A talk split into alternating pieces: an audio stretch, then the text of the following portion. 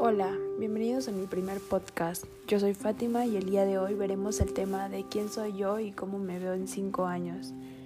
En este momento considero que estamos pasando por una época difícil en donde se viene una pandemia que nos afecta a todos emocionalmente o económicamente. Pero considero que eso no nos debe impedir el seguir avanzando y luchando con nuestras metas y propósitos a futuro. En lo personal desde pequeña me ha gustado soñar con las cosas que quiero lograr y poco a poco las he ido cumpliendo de tal manera que si te las propones puedes lograrlo. Mi sueño y mi meta cuando era muy pequeña era lograr empezar una carrera profesional.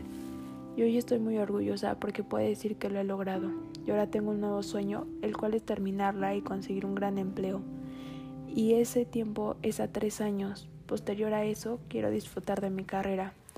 Viajar, conocer lugares, para finalmente enfocarme a algo con el cual siempre he soñado.